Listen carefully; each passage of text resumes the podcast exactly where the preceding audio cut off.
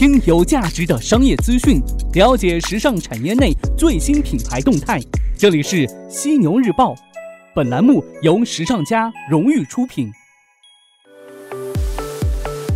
资讯有价值，声音有态度。晚上好，欢迎收听正在为您播出的犀牛日报，我是犀牛主播李平，继续在周三的晚上与您关注到时尚产业内的大事要闻，搜罗国内国外各品牌的最新动态。首先进入到今天晚上的犀牛头条，犀牛头条，头条中的头条。今天晚上的犀牛头条，咱们来重点关注到无钢圈内衣为什么越来越流行了。女性在变，女性内衣也是。内衣诞生几百年，主要功能都是托住女性胸部，使得它更挺拔，塑造女性曲线。现在呢，这种功能却在减弱。从内衣里的那个硬质下围支撑物钢圈的消失开始，有钢圈内衣仍然是主流，但近三到五年，无钢圈内衣的风头逐渐盖。过了聚拢型内衣。无论是风头正劲的无钢圈内衣品牌，无钢圈内衣在时尚 KOL 街拍的增加，还是传统内衣如维多利亚的秘密和华歌尔频频传出坏消息的业绩，都昭示着变化的发生。放松呢是一种氛围，而且呢已经持续了好几年。从阔腿裤、运动鞋的流行，再到追求多个场合同时应用的运动休闲风，在人们不断抱怨着压力和。焦虑的同时，他们在扮相上越来越少的苛求自己。你可能觉得女性的穿着可能会变得越来越休闲松弛，但实际上，男性穿着也可以越来越随意和休闲了。硅谷的那些科技公司起到了领头的作用，需要穿正装的场合和职业变少，运动鞋、休闲裤适用的场合越来越多了，都可以穿运动鞋参加皇室婚礼了。只不过呢，历史上男性在着装上受到的拘束向来比女性更少。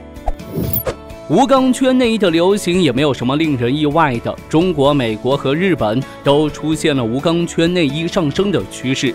一个直接的例证是，优衣库在日本市场快要超过。华歌尔了。优衣库母公司迅销在日本女性内衣市场的市场占有率，在五年内从百分之十五增长到了百分之二十点零三，这使得它和排名第一的华歌尔百分之二十点一的市场占有率非常的接近了。优衣库只卖无钢圈内衣，而华歌尔呢，主打的是聚拢型内衣、调整型内衣。中国市场也有一些迹象，在淘宝上无钢圈的销量已经是超过有钢圈了。根据淘宝提供给《好奇心日报》的数据，二零一七年无钢圈和有钢圈的销量比呢，已经接近七比三。而 CBN Data 二零一七线上内衣相关消费系列研究显示，二零一六年七月至二零一七年的六月，在天猫和淘宝平台上，无钢圈文胸销量是有钢圈文胸的三倍。不管是曾经流行的聚拢型内衣，还是现在处于上升阶段的无钢圈，女性穿内衣选择什么内衣、什么内衣流行，从来呢都是受自文化的影响，而非医学的原因。穿胸罩也不能防止乳房下垂。那另外呢，有钢圈内衣和乳腺癌也被证明没有直接的关系。中世纪开始，直到二十世纪初，束腰胸衣长期把女性。束缚得紧紧的。从十七世纪开始，就有人提出了束腰胸衣的危害。那后来呢？束腰胸衣变得稍微的宽松柔和一些，但是直到一九二零年代，束腰胸衣才真正的被淘汰。社会经济背景呢，也在起着一定的作用。一战呢，让欧美国家的女性走进了工厂，承担了一些原本属于男性的工作。或许呢，可以这么说吧：当越需要女性劳动力的时候，不舒服的内衣就越来越不受欢迎。现在在外工作的女性更多了，都市人大多是早出晚归的。如果穿一整天带钢圈内衣，多少会难受。回到家，他们第一个动作就是解开文胸。那另外呢，还有消费习惯的影响，在买什么都追求快和方便的当下，低围和罩杯的尺码的测量方法实在是不够友好。无钢圈内衣一般呢靠弹性面料支撑，容错度更高，常常采用 S、M、L 尺码。日本经济新闻认为啊，这是优衣库能在日本紧追华歌尔的原因之一。年轻女性懒得量自己的尺码，或者呢量量不准，比起一件件是常规内衣，这个时候呢买无钢圈内衣更省事。值得注意的是，更倾向传统审美的维多利亚的秘密母公司 Air Brands 和华歌尔的销售额，自2015年达到顶峰之后呢，就在下滑。从2016年年初开始，维密和它更年轻和低价的副线 Pink 的同店销售额几乎呢每个月下降。2016年和2017年两年分别下降了百分之一和百分之八。实际上，在2014年，当人们开始抨击维密完美身材的广告，指责维密为了让模特腰更细、胸部更挺拔而过度修图，开始审美风格和内衣市场的格局就在变了。一些小品牌抓住了机会，其中呢最成功的可能是一个名为 Ari 的品牌。那它的 slogan 呢是 The real you is sexy，真实的你就是性感的。自二零一四年初开始，这个品牌就宣布不再对任何广告和店内宣传图做精修。它的产品呢并不是全部都是无钢圈，但是呢这个品牌强调。自然美对抗以瘦为美的积极形体营销，它不加修饰着展现素人模特的身体特点，比如纹身、雀斑、牙箍，甚至小肚腩等等。那在最新一季，他甚至找到了白化病和唐氏综合症患者来当模特。事实证明啊，千禧一代呢对这一营销是很买账的。社交媒体上称赞这个广告的人很多，在业绩上也有表现。截止一八财年第二季度。这个品牌的同店销售已经是连续十二个季度增长。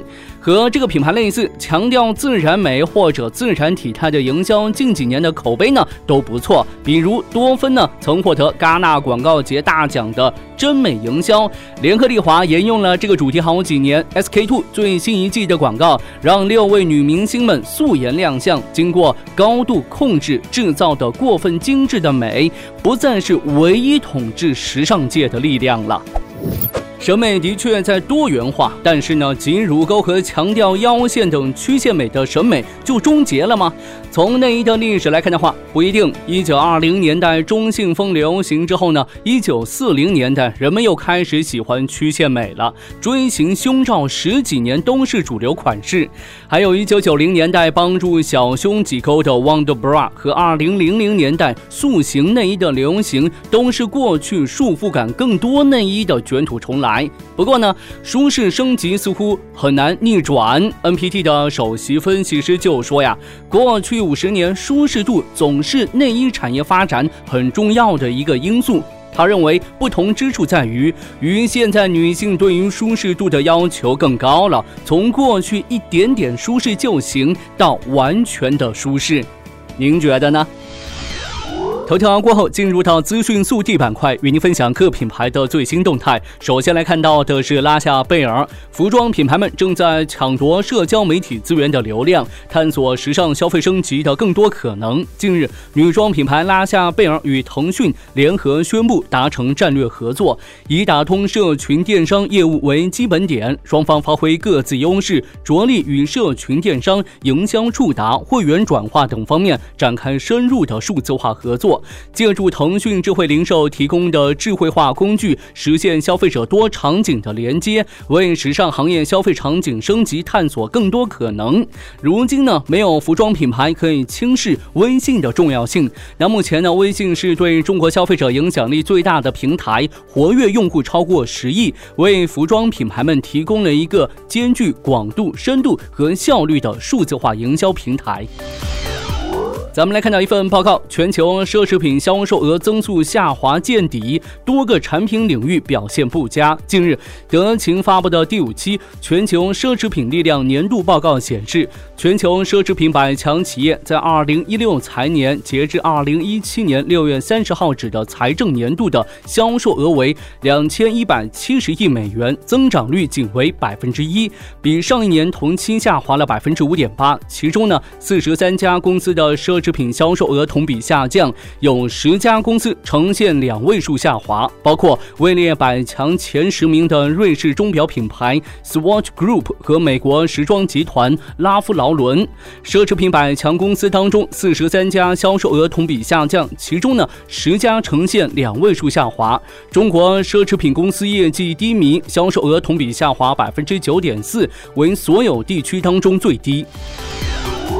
香港理工大学纺织服装学院正在推出一家商店，为时尚学生提供如何经营零售门店的实践经验。这个商店呢，简称为商店，提供二十个本地设计师品牌的服装，其中一些品牌是由李大的校友开发的。李大执行副总裁在商店开幕式上表示，这种体验式学习模式将促进未来本地时尚业务的发展。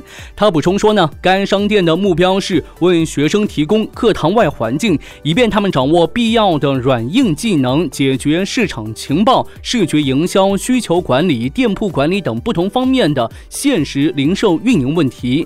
在未来，商店还将组织 IT 新校友与本科生分享他们的专业经验和技巧的活动。然而呢，这个项目不仅需要实体店，商店呢也有自己的电子商务，在线购物者呢可以购买男装、女装、配饰和生活用品。咱们最后来关注一条和双十一有关的消息。日前呢，京东物流宣布为迎战双十一，其精准分单平台正式对外开放。随着幺幺幺幺的临近啊，各大快递公司呢逐渐进入到备战的状态。根据国家邮政局监测数据显示，去年双十一当天共产生快递物流订单是八点五亿件，较上一年同期增长百分之二十九点四。而今年的快递总量呢，还将超。过去年为十年来的最高点。这一次新推出的精准分单平台，也意味着第三方快递公司将可以调用京东物流的大数据资源、云计算环境以及 GIS 信息技术，实现订单的智能精准分拣，提升分单准确率与配送时效，助推整个物流行业优化升级。分享新知，升级认知。接下来您将听到的是。心之课堂，欢迎来到今天的心之课堂。咱们今天呢，继续来聊新零售。什么是新零售呢？昨天跟您分享了商务部流通产业促进中心在去年发布的《走进零售新时代：深度解读新零售的调研报告》。那这份报告当中呢，对新零售的内涵归纳成五个新：新角色、新内容、新业态、新关系和新理念。其实呢，在今年的阿里研究院新零售研究报告当中，也对新零售下了定义。那今天呢，咱们就来看看阿里研究院是如何定义新零售的。在这一份研究报告当中，那新零售被定义为以消费者体验为中心的数据驱动的泛零售形态。那这样的一个形态呢，有三大特征：一、以新为本，掌握数据就是掌握消费者需求；这第二个特征是零售二重性，二维思考下的理想零售；这第三个特征说的是零售物种大爆发，孵化多元零售新型态与新物种，那这样的一个零售形态呢，也重构人货场，从货场人到人货场。零售的本质是什么呢？在这一份研究报告当中也提到啊，零售的本质是指无时无刻的始终为消费者提供超出期望的内容。有什么区别呢？区别与以往任何一次零售变革，新零售将通过数据与商业逻辑的深度结合，真正的实现消费方式逆向牵引生产变革。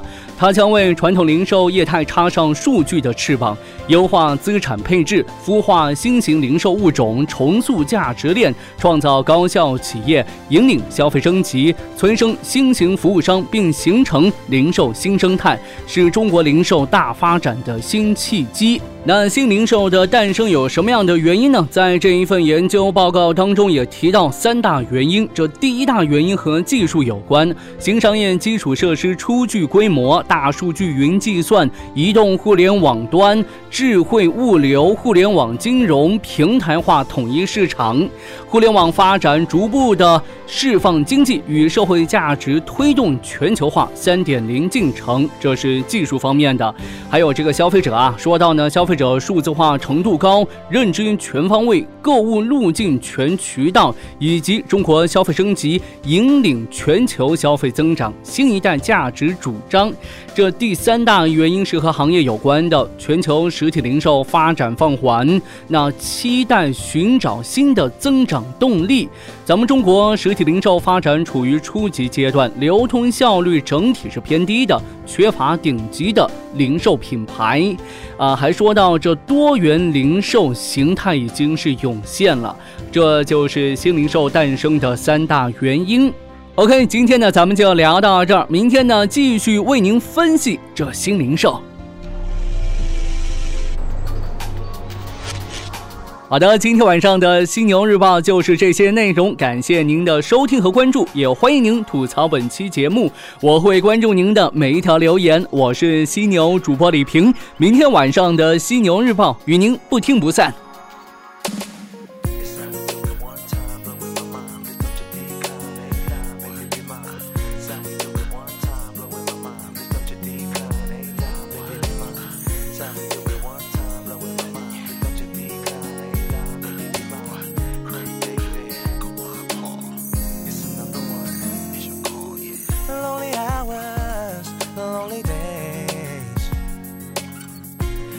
To drive you away from me.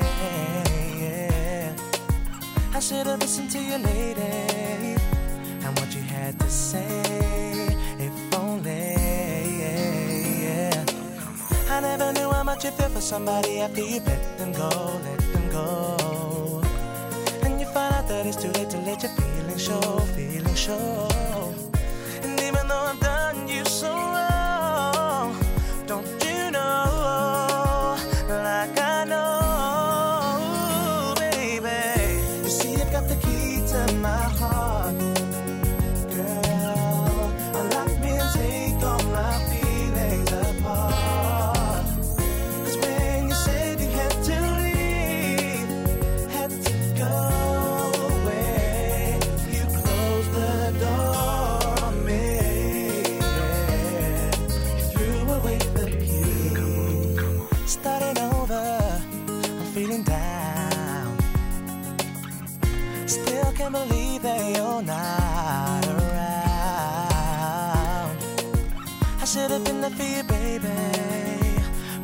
I'm crying on this melody tonight. Yeah. I didn't realize that there's no other remedy to numb this pain, numb this pain. But if you come back in my life, then maybe I could start to live again, live again. And even though you're being so strong, don't you